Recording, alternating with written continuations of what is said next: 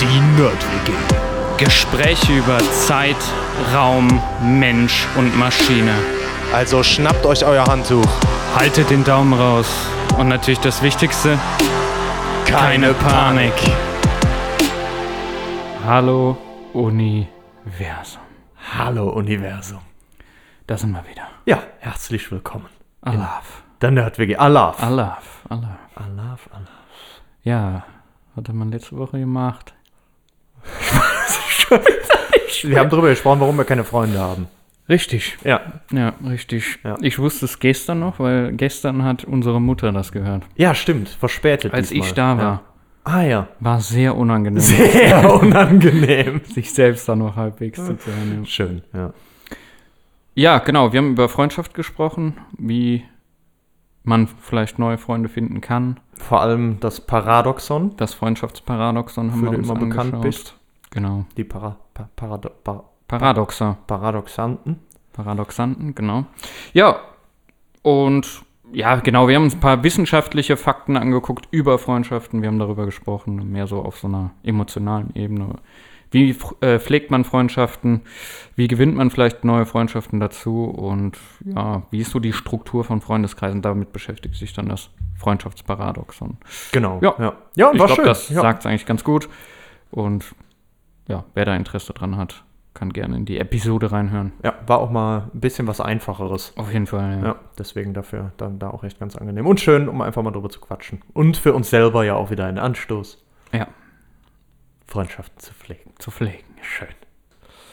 Ja, und worum geht's natürlich heute? Immer noch bei Stromnetz. mir. Ich, wie aus der Pistole geschossen. Stromnetz. Ne? Geht ja nur noch um, ich mache auch die nächsten 70 Episoden, wollte ich noch über Strom, ja, ich stehe Stromnetze schon machen. unter Stromweg ne? wieder. Wow. Ja, aber es ist auch Karneval, Schöner, schöner Tusch. Stimmt, wir hätten hier noch so ein Setup aufbauen sollen. Und dann, ja, und dann immer. Ja. Dass man so einen Tusch spielen kann. Ja, können wir ja auch noch machen. Ja. Haben ist ja. No? Ja, haben wir noch Zeit bis Rosenmontag. Ja, Ah, stimmt. Dienstag eigentlich sogar noch. Dienstag, ja. Und dann ist der Mittwoch, ja. Dann beginnt die Fastenzeit, ne? 36 Stunden Fasten. 36, am jeden Tag 36 Stunden Fasten. Nee, kannst du dann machen. Also. Einmal. Achso.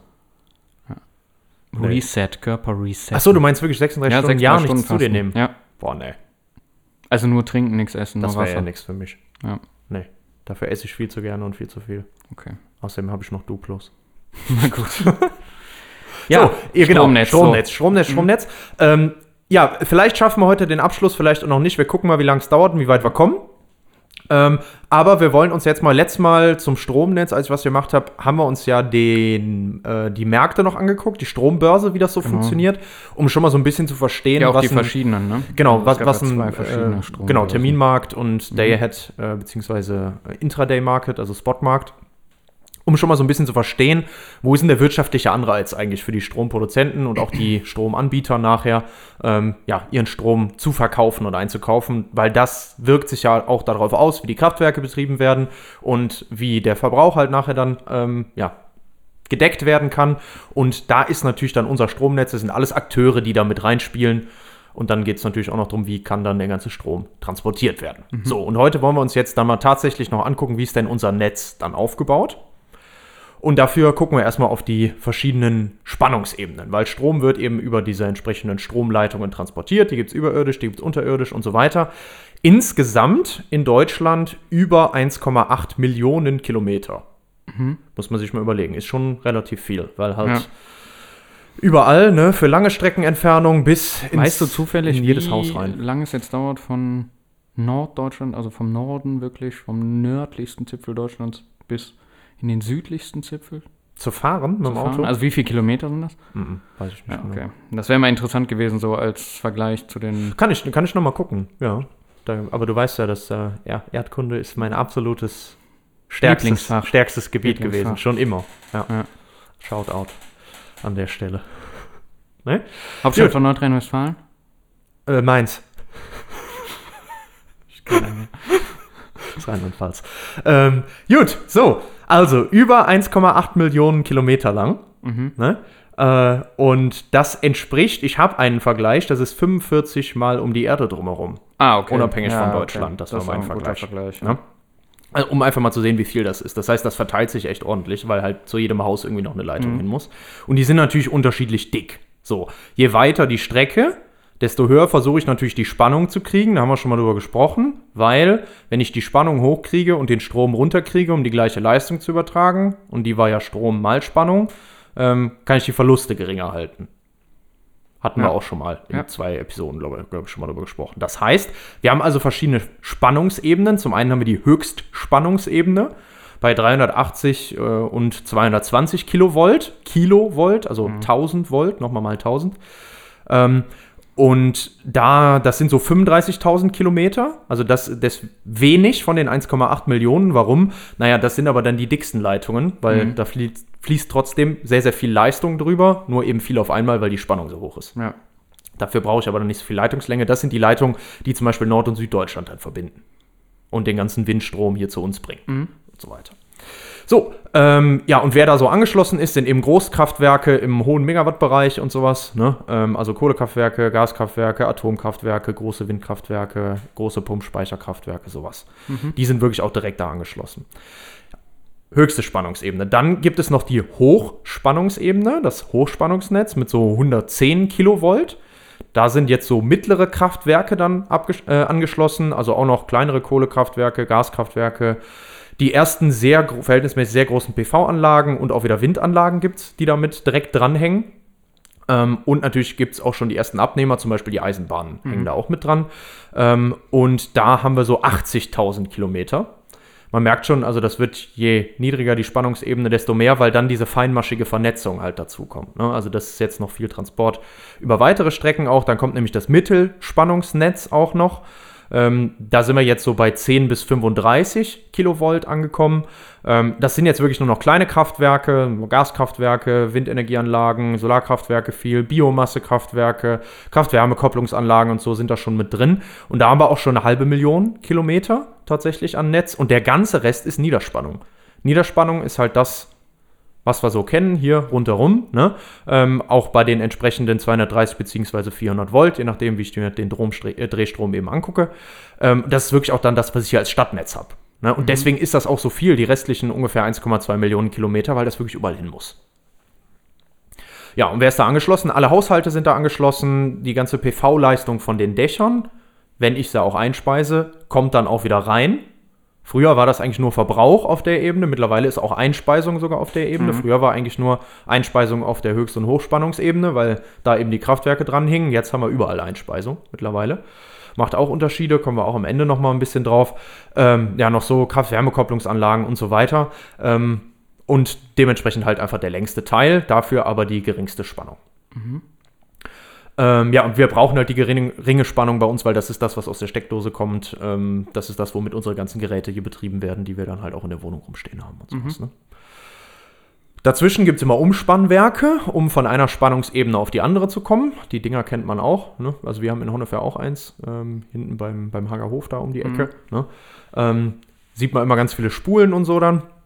Und ähm, das teilt man jetzt nochmal auf, diese vier verschiedenen Ebenen eigentlich, und man unterscheidet zwischen dem Übertragungsnetz, das ist wirklich nur die Höchstspannung, also nur diese 35.000 Kilometer, und dann noch dem Verteilnetz, und das sind die drei anderen, also Hochspannung, Mittelspannung und Niederspannung. Das heißt, das unterscheidet man nochmal. Wenn ich also heute von Übertragungsnetz rede, meine ich immer nur die Höchstspannung, und wenn ich von Verteilnetz rede, dann meine ich Hochspannung, Mittelspannung und Niederspannung. So, damit haben wir schon mal die Easy Basics geklärt. Und jetzt haben wir auch schon ein paar Mal gesagt, ähm, dass es ja so ist, das Besondere beim Strom als Handelsgut, als etwas, was ich transportieren muss, was auch einen Unterschied zum Gas und zum Gasnetz macht, ist, Strom kann ich nicht so einfach speichern. Ja. Und das bedeutet, es muss wirklich immer genau das auch erzeugt werden, was gerade verbraucht wird.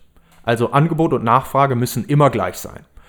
Und das ist natürlich eine Herausforderung, wo viele verschiedene Teilnehmer mitwirken müssen. Nicht nur die Netze, auch die Erzeuger, die Verbraucher und so weiter. Obwohl es ja jetzt auch schon Ansätze gibt, E-Autos, wie auch immer, ähm, als kurzzeitig zumindest zur Regulierung des Stromnetzes zu nutzen, wie als Batterien in dem Sinne, ne? Genau, es gibt ja auch Speicher. Es gibt das einfachste Ja, ja, Beispiel für äh, Stromspeicher sind ja diese Pumpspeicherkraftwerke, Ja, wo ich genau. eben, wenn ich sozusagen günstigen oder zu viel Strom habe, Wasser irgendwo hochpumpe und wenn ich welchen brauche, lasse ich es wieder Genau. runterlaufen. Ja. Und, ne?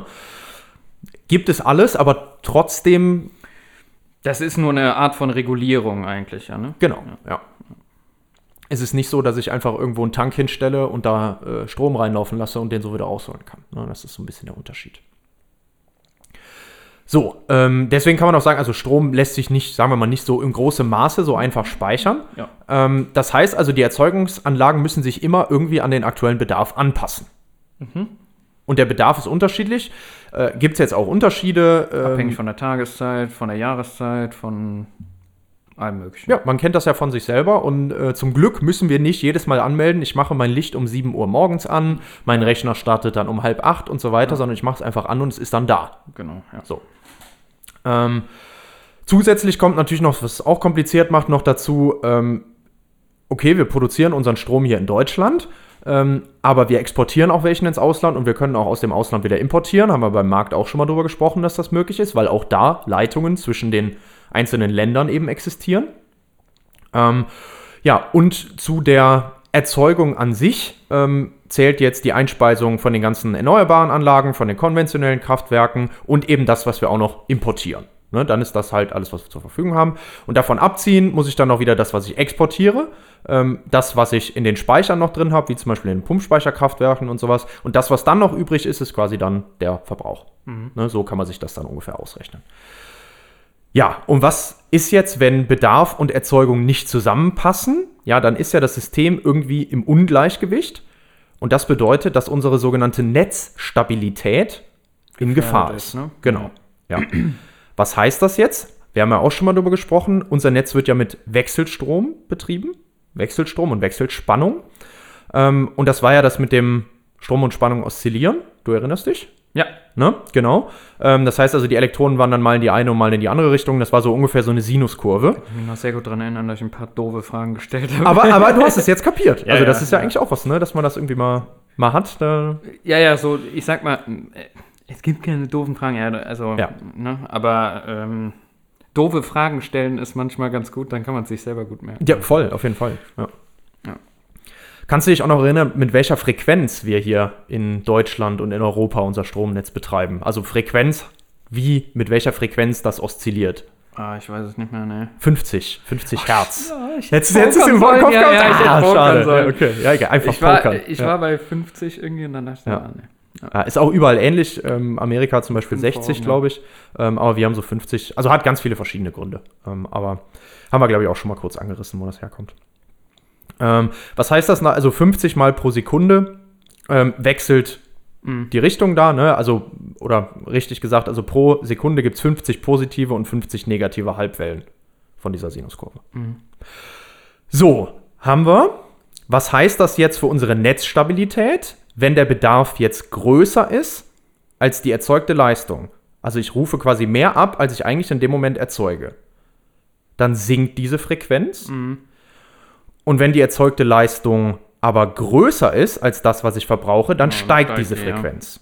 Woran liegt das? Man kann das eigentlich ganz einfach erklären, wenn man sich diese Generatoren vorstellt. Und über Generatoren haben wir auch schon gesprochen. Und jetzt merkst du, jetzt sage ich die ganze Zeit, haben wir schon, haben wir schon.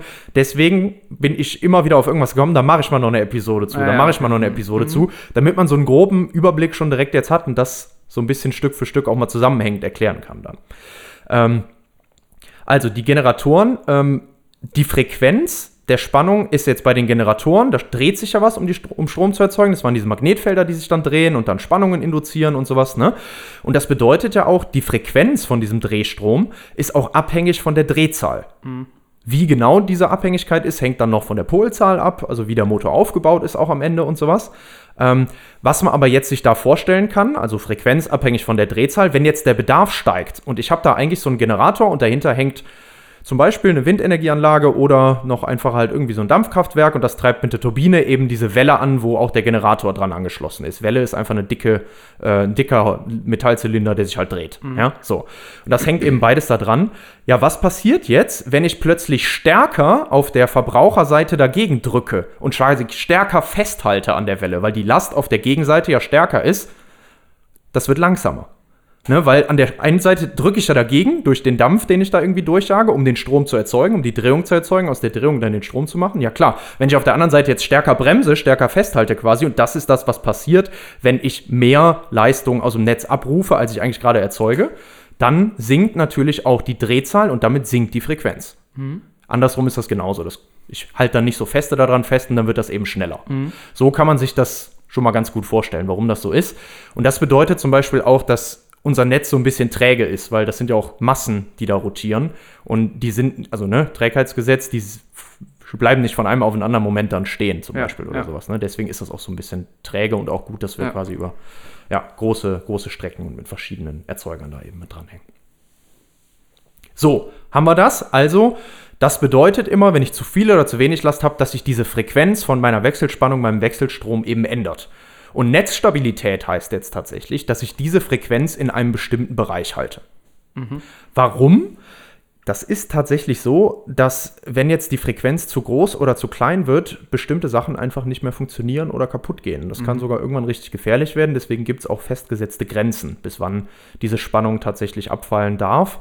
Ähm, das sind, glaube ich, wirklich nur so 0,2 Hertz maximal, was da eigentlich passieren darf. Okay. Ähm, warum? Eine Sache kann man sich direkt überlegen. Wir haben ja gerade gesagt, bei den Generatoren, je nachdem wie die aufgebaut sind, ist die Drehzahl, die Geschwindigkeit, wie schnell die sich drehen, abhängig von der Frequenz. Wenn das für die Generatoren gilt, gilt das auch für Motoren. Und wenn ich jetzt mal nicht an meine Sachen hier zu Hause denke, sondern vielleicht mal an ein Sägewerk oder sowas, und da plötzlich die Sägen mit der falschen Drehzahl drehen und deswegen zu schnell oder zu langsam sind und deswegen irgendwas kaputt geht, sich jemand verletzen kann und so weiter, Ja, stimmt. Eigentlich fängt schon damit an, dass die Sachen einfach nicht mehr in ihrem optimalen Betriebszustand sind und deswegen schneller kaputt Natürlich gehen. Damit alles geht's schon los. Ne? ne? Aber es ist alles darauf ausgelegt. Gutes Beispiel sind auch Uhren. Es gibt Uhren, die, orientieren sich, ja, die orientieren sich an der Netzfrequenz, um zu messen, wie lange eine, also ne, um ihre Ja, Sekundenlänge okay, halt zu haben. Die Uhren gehen falsch. machen, ja. Ne? Das ist auch ein einfaches Beispiel, auch wenn das jetzt nicht so ein lebensbedrohliches Beispiel zum Beispiel ist oder irgendwas, wo was kaputt gehen würde. Trotzdem. Naja, wenn du immer zum gleichen Zeitpunkt isst zum Beispiel und das schon ganz nah an der Grenze ist zum Verhungern. Deine Uhr geht falsch. Kann Auch, auch kritisch, ne? sein, auch kritisch, ja. Äh, gutes Beispiel sind auch noch die Transformatoren, ne? die die Spannung äh, auf verschiedene Ebenen bringen können. Auch da kann es tatsächlich passieren, ohne da jetzt in, irgendwie in Detail gehen zu wollen, ähm, dass die in Zustand sogenannter magnetischer Sättigung geraten, wenn die bei falscher Frequenz betrieben werden. Auch wenn die erstmal noch relativ normal funktionieren, wenn es nur kleine Änderungen sind. Die können dann auch kaputt gehen. Ist schlimm für unsere Umspannwerke, ist auch scheiße. Da kriege ich nicht mehr den Strom von dem einen Spannungsniveau aufs andere gebracht und sowas. Ähm, Frequenz, es gibt auch Eigenfrequenzen, das kennt man auch. Äh, Es gibt auch Geräte, die vibrieren nur, weil die bei Eigenfrequenz angeregt werden. Äh, wenn ich jetzt noch einen alten Rasierer habe, der aus der Steckdose kommt, so Dinger gibt es zum Beispiel. Mittlerweile sind die ja fast alle mit Akku, ne? aber das ist gerade, was mir so in den Kopf kommt. Ähm, aber auch jede Menge andere Geräte, ne? all solche Sachen. Also das ist einfach alles darauf ausgelegt. Ja, okay. Deswegen ein Problem. Äh, und deswegen muss das auf jeden Fall auch unter anderem eingehalten werden. Also, wenn das nicht so wäre, hätten wir auf jeden Fall ein Problem. Und damit können wir uns jetzt die Frage stellen, okay, wenn das so sein muss, und wir haben jetzt auch schon drüber gesprochen, da sind irgendwie viele Leute beteiligt, aber wer kümmert sich jetzt um die Netzstabilität? Und eigentlich haben wir sogar von den Beteiligten fast alle auch schon kennengelernt. Weil wir haben schon gesprochen über Verbraucher, Ja. easy. Was machen die? Strom aus dem Netz holen. Ähm, und das kommt jetzt darauf an, wie viel Verbrauch ich habe. Wir als Haushalt müssen es nicht melden. Ähm, bei großen Verbräuchen, ich glaube ab irgendwie 100 Kilowatt oder sowas, würde ich mich jetzt nicht mehr darauf festnageln lassen. Ja, ich habe es mir nie stimmt, das- aufgeschrieben. ja, ja. Die müssen irgendwann, die müssen irgendwann bei einer festen Grenze ihre Verbräuche wirklich auch angeben. Die Mhm. müssen sagen, äh, in der Viertelstunde ziehe ich so viel, in der nächsten Viertelstunde ziehe ich so viel, in der nächsten so viel. Ähm, einfach damit das planbar ist, weil die Mengen zu groß sind und das nicht so einfach Das ist mir damals mal aufgefallen, das wusste ich nämlich auch nicht. Bei der NBW bei Gewerbekunden. Ja, Genau, und dann habe ich mich noch gefragt, hey, warum geben die denn so genau den Verbrauch immer an? ja. Ja. Das Und ist sogar gesetzlich vorgeschrieben, Ja, ja, dass das genau. genau gemessen da hat damals der Koch mir angegeben das noch werden muss. erklärt, ja. Ja. Und kann man sich auch vorstellen, ne, wenn die jetzt plötzlich einfach mal äh, ne, in so einer großen Stufe irgendwas schalten würden, da kann ich nicht innerhalb von Sekunden reagieren und das wieder bereitstellen im Netz, um Ja. das auszugleichen. Ja. So, so einfach geht das gar nicht. Ich muss gut prognos pro prognosti pro ja, ne? prognostizieren können. Ja. Ich wollte prokrastinieren sagen, das kann ich Das auch gut. kann man auch gut. Ja. Äh, man muss gut prognostizieren können an der Stelle. Ja. Und deswegen gibt es einfach diese Grenze, ab wann man das auch tatsächlich melden muss. Das ist schon richtig gesagt, Gewerbe, Industrie, alles Mögliche. Mhm. Wie mein Verbrauch ist, wir zum Glück müssen nicht. Ja. Was wird da gemacht? Da werden so Standardlastprofile verwendet. Ja. Kennst du wahrscheinlich auch, um das Ja. irgendwie dann auszulegen. Gibt's Und, immer jährlich neu. genau. Ich glaube sogar halbjährlich. Ah, auf jeden Fall einmal im Jahr. Mindestens einmal im Jahr. Ja. Mit Sicherheit sogar öfter. Ja.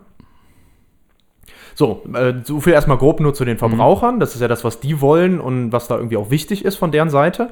Ähm, jetzt haben wir noch Stromerzeuger. Ja, Kraftwerke zum Beispiel. genau. Kraftwerke zum Beispiel. Was wollen die? Die wollen den erzeugen und auch noch verkaufen. Und wir haben schon gelernt, an der Börse An der oder Börse oder halt. over the counter. Ja. Irgendwo anders, bilateral, wie Ja. auch immer, in anderen Verträgen. Ja. Oder einfach auch von einem ähm, Stromanbieter, Kraftwerke, die er selber hat und dann entscheidet, okay, den Strom, den ich weiß, den werden wahrscheinlich hier die Haushalte, die ich ja mitversorge, gerade sagen, oder haben, direkt an den Verbraucher. direkt an den Verbraucher bringen. Ja. Genau, Ja. sozusagen. Ne? Ja, ja ähm, was man bei Kraftwerken immer noch bedenkt, fühlst du dich wie in deinem Job früher? Nee, nee, nee. Äh, was man immer noch bedenken kann, ist, also Kraftwerke benötigen auch für ihren Eigenbetrieb teilweise Strom. Ja, true. Ne? Also äh, Ja. irgendwelche Pumpen, um irgendwelche Fluide hin und her zu bewegen und sowas. Ne? Licht in irgendwelchen Gebäuden geht ja schon los. Ähm, den können die zum Beispiel dann auch selber Netflix erzeugen. von den Mitarbeitern. Netflix von den Mitarbeitern, wichtig. Nee, aber auch sowas wie, keine Ahnung, Kohlemühlen, ähm, Klimatisierung, was weiß ich, alles Mögliche. Das können die selber decken, deswegen spricht man dann nachher bei den Kraftwerken auch von Brutto- und Nettoerzeugung. Ne? Mhm. Also Brutto, alles, was sie halt erzeugt haben, Netto, das, was sie erzeugt haben. Ja, das was ist ja allein schon alles haben. auch stark automatisiert. Die Maschinen brauchen ja, oder viele Genau, von diesen genau, die Automatisierungsprozessen brauchen Ja. ja auch Strom. Genau. Also allein, wenn man daran denkt. Ja, ähm, diese Stromerzeuger, egal ob die jetzt einzeln sind oder ob die Kraftwerke zu einem ganzen Park gehören, ob die einem Anbieter gehören, wie auch immer das nachher geregelt ist, irgendwie muss diese Erzeugung geplant werden und muss ja auch irgendwie zum Verbrauch passen, Mhm. so insgesamt. Ne? Ähm, und das heißt natürlich auch irgendwie, die müssen irgendwie auch an diese Prognosen drankommen und anhand dessen dann auch planen können, wie sie halt ihr Kraftwerk betreiben. Für jedes Kraftwerk muss ich irgendwie wissen, dann fahre ich das weiter hoch, dann fahre ich das weiter runter, wie ist das sinnvoll, das zu betreiben. Hängt an verschiedenen Faktoren, kommen wir gleich nochmal drauf. Ähm, ja, was haben wir noch? Stromanbieter. Ja. Haben wir auch gerade schon ein bisschen drüber gesprochen. Die, Die brauchen nicht Strom. zwingend Stromerzeuger sein. Auch. Das hatten wir auch schon mal, Ja. genau. Also es gibt auch die, die, die wirklich nur den Vertrieb machen. Mhm. Das heißt also, die brauchen irgendwie den Strom, um ihre Kunden zu versorgen. Äh, und auch da wieder natürlich immer genau so viel, wie ihre Kunden zu dem Zeitpunkt halt auch brauchen. Das heißt, die kaufen oder erzeugen selber Mhm. fleißig den Strom und beides. Ähm, und ja, damit versuchen die dann halt Ja. den entsprechenden Verbrauch zu decken. Ähm, und auch hier jetzt, damit die Anbieter dann planen können, müssen die, hast du gerade auch schon mal gesagt, das war bei dir auch in dem Versorgungsunternehmen auch immer ein Ding, ähm, irgendwie die Prognosen haben, was denn am Verbrauch da ist. Ja. Lastprofile zum Beispiel für die ganz normalen Haushalte. Genau, und das ist dann auch klar. So, jetzt habe ich gerade schon gesagt, was muss man da irgendwie so mit reinnehmen in so eine Prognose? Gucken wir da mal noch drauf. Was kommt da mit rein? Ja klar, also auf jeden Fall mal Day-Ahead-Ergebnisse. Day-Ahead war dieser Markt, wo die bis 12 Uhr für den nächsten Tag schon ihre äh, entsprechenden Strommengen Ja. einkaufen, verkaufen. Das heißt, damit weiß ich ja schon mal viel, was passiert am nächsten Tag, weil wenn eine Last ist, dann wird die da angegeben, weil die erwarten einen Verbrauch und dann kann mein Kraftwerksbetreiber darauf reagieren und sagen, ja gut, wenn du das brauchst, biete ich das halt an. So. Ähm, Prognosen für die Erzeugung aus Erneuerbaren, Erneuerbare haben ja Vorrang, sind auch immer sehr wichtig. Und da ist ja auch schwierig, weil es kann immer mal ein bisschen anders sein, wie der Wind tatsächlich weht, wie die Sonne tatsächlich scheint. So, die werden immer besser, die Prognosen, aber perfekt sind die auch nicht. Auch das ist wichtig. Ähm, dann haben wir ähm, noch, ja, also es fließen auch noch mehr Sachen rein, äh, zum Beispiel auch noch, was erwarte ich, wie tatsächlich auch sich andere Teilnehmer noch an diesem Intraday-Markt verhalten, wer bietet vielleicht zu der Zeit noch günstig Energie an, die ich mir lieber dann noch kaufe und sowas. All sowas fällt für die Stromerzeuger, Stromanbieter mit in diese Überlegung rein. Ne? Ja, wie die betreibe ich meine analysieren wirklich den? Markt auch, Ja, ne? Genau. Ja. Die analysieren richtig den Markt, das heißt, da sind jetzt auch noch, noch mehr Punkte, auf die wir ja gar nicht überall Ja. im Detail eingehen wollen. Aber so grob schon mal für den Überblick. Ne? Mhm. Also wirklich irgendwie mit den Verbrauchsdaten, mit dem, was die, ähm, was die großen Mit Verbraucher gemeldet Marktverhalten, haben, mit dem mal so. Marktverhalten und allem. Erstmal am Tag vorher schon mal planen, wie setze ich meine Kraftwerke Ja. ein. So. Ja, und jetzt muss dieser Strom irgendwie ja auch noch transportiert werden, weil nur damit, dass er irgendwo erzeugt und irgendwo verbraucht wird, ist es nicht getan und tadadi, tadada, die Netzbetreiber. Ja. Endlich. Jetzt haben wir es mal bis dahin geschafft. Wahnsinn und dreimal Halleluja. Ja, ähm, Stromnetze müssen betrieben werden, die müssen überwacht werden, die müssen Gewartet, gewartet werden. Genau. Ähm, dafür brauchen wir die Netzbetreiber. Und auch da gibt es wieder Unterschiede. Ähm, generell sind jetzt auch die Netzbetreiber tatsächlich nachher diejenigen, die hauptverantwortlich sind für die Stabilität des Netzes. Ja, weil die wirklich nachher auch den Überblick haben über Verbrauch, über Erzeugung und so weiter. Das heißt, die sind verantwortlich. Und da auch insbesondere, und da gibt es jetzt zwei unterschiedliche, die Übertragungsnetzbetreiber. Kannst du dich noch erinnern, was zählte alles zum Übertragungsnetz? Im Vergleich zum Verteilnetz? So, hat er wieder nicht aufgepasst. Ja, Nee, Übertragungsnetz war die Höchstspannung. ja Also genau. wirklich Ah, der ja, ja, Transport genau, von der genau. großen Leit Ja, ja. Leistung über große Wie hieß das Strecken. andere jetzt noch? Äh, Verteilnetz. Ja, nee, wie, wie hieß Achso, äh, Hochspannung, Äh, Mittelspannung, Niederspannung. Genau, also Ne, da das war waren die drei. Spekt Spannungsspektrum. Genau. Ja. Das heißt also, wir haben einmal die Übertragungsnetzbetreiber Ja. und dann haben wir noch die Verteilnetzbetreiber. Ja. Generell gilt aber für Netze, das ist immer ein Monopol. Du kannst dir nicht aussuchen, ich gehe zu dem Netzbetreiber oder zu dem Netzbetreiber. Es gibt halt ein Netz und wenn ich jetzt hier wohne, ja, es gibt als Region Netzbetreiber, genau. Also, also es gibt einmal den die Region. Übertragungsnetzbetreiber für jede Region True. Ja, und dann gibt es auch noch den Verteilnetzbetreiber. Richtig, ich war ja. jetzt erstmal, Die können auseinandergehen, können aber auch gleich sein.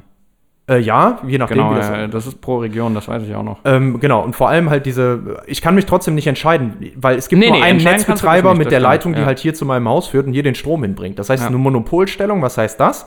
Hier ist alles gesetzlich geregelt, wie das mit dem Geld funktioniert. Ja. Sonst wird das nämlich nichts. Plus, damit auch das mit der Netzstabilität funktioniert, gibt es da auch einen Haufen Gesetze, die eben da immer mit beschreiben und zusammen mit den Netzbetreibern dann austüfteln, wie diese ganzen Vorgänge Ja, true. Weil es ein Monopol ist. Dementsprechend, damit das dann, und weil es natürlich auch systemrelevant ist, ne, dass das funktioniert. So, deswegen ist das alles gesetzlich geregelt. Ähm, und gucken wir da mal kurz noch rein. Wir fangen mal an auf der kleineren Ebene bei den Verteilnetzbetreibern, also bei denen, die auch hier bis zur Haustür quasi dann das machen. Die natürlich dementsprechend auch mit unserem Stromanbieter zusammenarbeiten müssen. Wir hatten es ja auch schon vom Strompreis. Da war ja auch so eine Netzentgeltgebühr mit drin. Ja. Das ist das, was dann unser Stromanbieter weitergibt an den Verteilnetzbetreiber und teilweise sogar auch an den Übertragungsnetzbetreiber, je nachdem. So. Davon haben wir fast 900 hier in Deutschland. Also das sind schon dann doch relativ viele, aber das teilt sich auch klein auf. Das kann mal für eine Stadt einer sein oder auch für größere Gebiete. Das sind teilweise mit die Stromanbieter, die da mit drin hängen. Da gibt's Das kann aber auch Stadtwerke sein. Ja, genau. Ja. Also, ne, das fällt mir jetzt direkt ein, weiß ich nicht, ich kenne auch Netze Baden-Württemberg, Netze BW zum Beispiel oder sowas. Äh, alles Richtig. mögliche verschiedene, ne?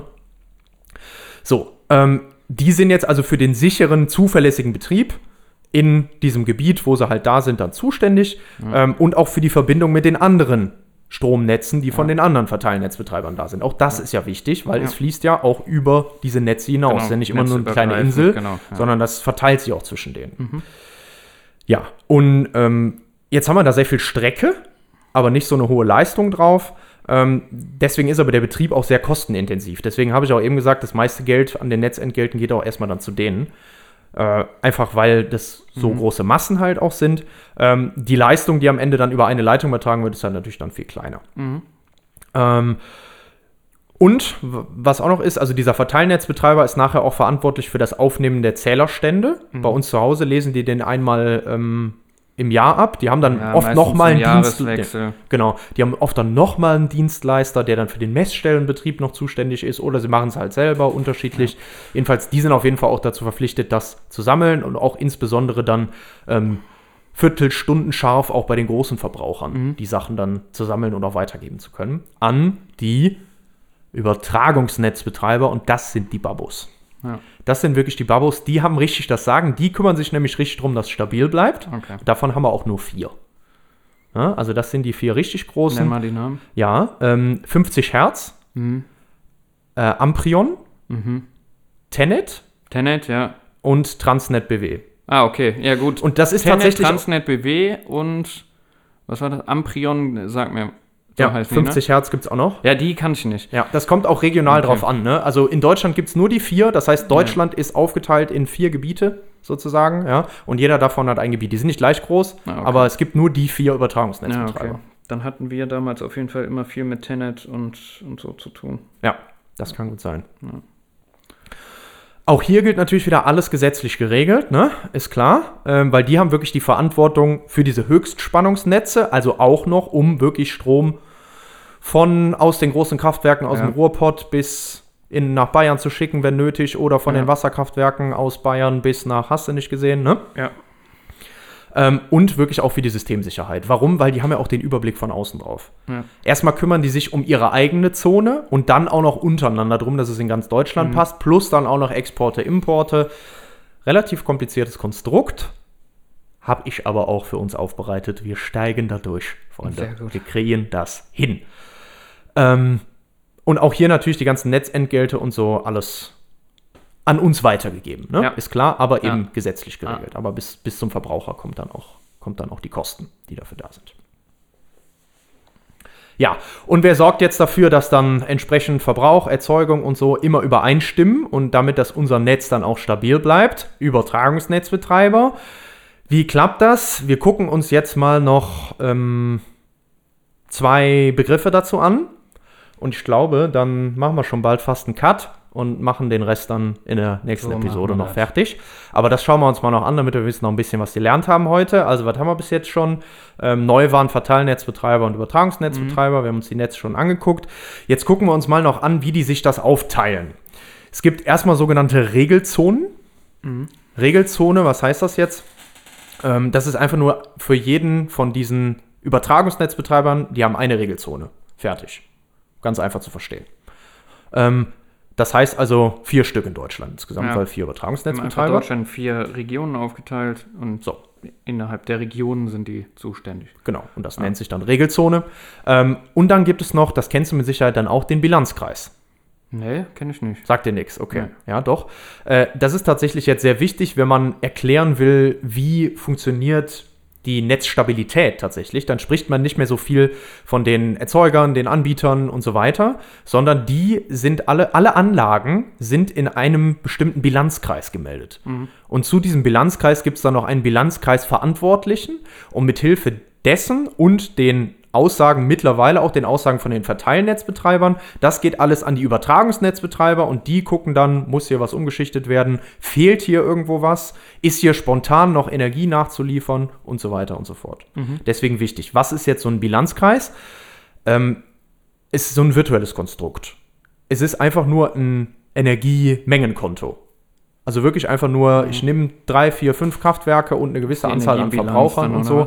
Einfach nur eine Bilanz von Ja. Verbrauchern und Erzeugern, ja, und das eben als virtuelles Konto. Ich könnte jetzt einfach sagen, ähm, ganz Honnef hier bei uns plus noch Rhein-Breitbach äh, und von mir aus noch Onkel dazu, äh, ist ein Bilanzkreis. Ja. So, und dann melde ich den halt entsprechend an. Dann habe ich vielleicht irgendwo noch ein kleines Kraftwerk stehen oder sowas. Und dann muss ich dann entsprechend immer melden, okay, äh, unser Verbrauch sieht so und so aus, so viel können wir selber erzeugen, so viel kaufen wir jetzt noch von dem Bilanzkreis Bonn, äh, so viel kaufen wir noch vom Bilanzkreis Köln und vor allem holen wir uns noch was aus Hass. Weiß ich nicht, wo noch wieder. Hinter Pusemuckel an der Knatter. Ja? Ja. So. So funktioniert also dieses Ding. Es gibt einzelne Bilanzkreise mit Bilanzkreisverantwortlichen. Ähm, das ist einfach, wie gesagt, also nur so eine Art Buchhalter. Ähm, und da ist, der, der muss festhalten, was wird erzeugt, was verbraucht und der muss das auch melden am Tag vorher. Ja? Das heißt also, der erstellt auch so eine Prognose, ähm, wie viel wird verbraucht werden, wie viel werden dementsprechend die Kraftwerke in meinem Bilanzkreis erzeugen und das schickt er dann an die Übertragungsnetzbetreiber. Die sind auch monetär dafür verantwortlich, wenn das mal nicht stimmt. Das heißt also, wenn der Bilanzkreis nicht ausgeglichen ist und in real nachher zu einem bestimmten Zeitpunkt doch nicht zusammengepasst hat, kostet das natürlich Geld, weil da muss der Übertragungsnetzbetreiber eingreifen und so. Dementsprechend, auch die sind dann dafür verantwortlich. So kann das auch abgerechnet werden. Und jeder Verbraucher, jeder Erzeuger in Deutschland ist irgendeinem Bilanzkreis zugeordnet. Und wir haben davon jede Menge bei uns. Oft ist das so, dass dann so ein Energieversorgungsunternehmen, wie du es jetzt gerade gesagt hast, selber wieder ein Bilanzkreis ist oder mehrere Bilanzkreise hat, so wie das für die eben gut passt und auch den Bilanzkreisverantwortlichen stellt. Ähm, das kann auch teilweise äh, irgendwie sowas wie ein Stadtwerk oder so mit sein. Also so in die Richtung geht das. Okay. Und ich glaube, von da aus machen wir, machen wir Stopp Woche. und machen dann nächste Woche weiter. Gucken uns nächste Woche noch an, ähm, wie das im Detail funktioniert mit den Übertragungsnetzbetreibern, lernen dabei, was die sogenannte Regelreserve ist, wie die mithilfe der Ausgleichsenergie vergütet wird, warum die Verteilnetze immer wichtiger werden, Ja. obwohl die Übertragungsnetzbetreiber die Babos sind. Und dann auch endlich noch die Frage, ähm, ja, und Blackout, wie sieht das denn aus? Ist das wahrscheinlich bei uns, wenn wirklich auch mal Erzeugungskapazitäten knapper werden, weil zum Beispiel kein Gas zur Verfügung steht und so? Oder sieht es doch eigentlich ganz gut aus bei uns? Ja, danke dir. Sind viele Sachen, über die ich begrifflich schon gestolpert bin und so ein gefährliches Halbwesen habe. Äh, Halbwissen, Halbwesen. Ich Halbwesen. bin Halbwesen. Äh, Halbwissen habe, aber ähm, ja, ist spannend, weil viel davon sagt mir zumindest was vom, vom Hören. Ne? Ja, ja, ja, Ja. das glaube ich. Ja, danke. Ja, gerne, aber ich glaube, das ist jetzt ein ganz guter Cut. Auf jeden Fall es sind auch viele neue Begriffe. Ja, genau, dabei. da kann man schon mal ein bisschen drüber, Da kann man drüber schlafen. Genau. Und, Und, dann äh, nächste Woche wieder frisch einsteigen. Sehr gut. Also, Verteilnetzbetreiber, Übertragungsnetzbetreiber, Bilanzkreis, Regelzonen, Bilanzkreisverantwortlicher. Bilanzkreis Verantwortlicher, Netzstabilität, Frequenz, Wechselstrom, abschalten. Sehr gut. Ja. Ja. Ja. Es, das ist krass, wie, wie viel da zusammenkommt. Ne? Es ist- ich find's ist auch unglaublich. Nicht so ein, also es ist kein sehr einfaches Konstrukt. Ähm, Ich fand das auch echt verrückt, jetzt, wo ich es mir jetzt nochmal angeguckt habe, also was das für Ja, ja. ein, ein Wahnsinn ist. Aber es ist, also muss auch irgendwie einfach sein. Es ist auch klar, es kann sonst auch nicht funktionieren. Also ich finde gerade, wenn man sich das vorstellt, wenn ich, ich finde immer diese Vorstellung, ich setze mich hier hin und mache halt wirklich meinen, meinen dicken Rechner an. Ja? Und ja, ja. da- Das muss da ja irgendwo herkommen, das weiß doch also, keiner. Dass du das nicht anmeldest, das, Ja. ja. das weiß ja, doch keiner. Die Prognosen sind mittlerweile sehr gut. Das ist krass. Mit vielen Faktoren, Ja. die da reinspielen. Ja, auf jeden Fall. Oder auch diese, äh, also ich meine, auch die Wetterprognosen und so, das wird auch alles immer besser, ne? Aber dass die das auch geregelt kriegen und auch die mittlerweile die Ausfallleistung ähm, von, von so ähm, erneuerbaren Anlagen auch nicht mehr so groß. Eine Zeit lang war die auch größer, aber mittlerweile auch nicht mehr so groß ist, weil die das auch in dem Netz super gut hinkriegen. Also wir sprechen auch noch über Netzengpässe dann zum Beispiel, das kommt ja auch noch dazu. Ja, ich glaube, das reicht. Das reicht, ne? Ja, du merkst schon, ich bin voll im Thema. Ja, sehr gut. Okay, also, Dann- wer jetzt noch da ist, euch. Abschalten. Abschalten. Schönen Tag.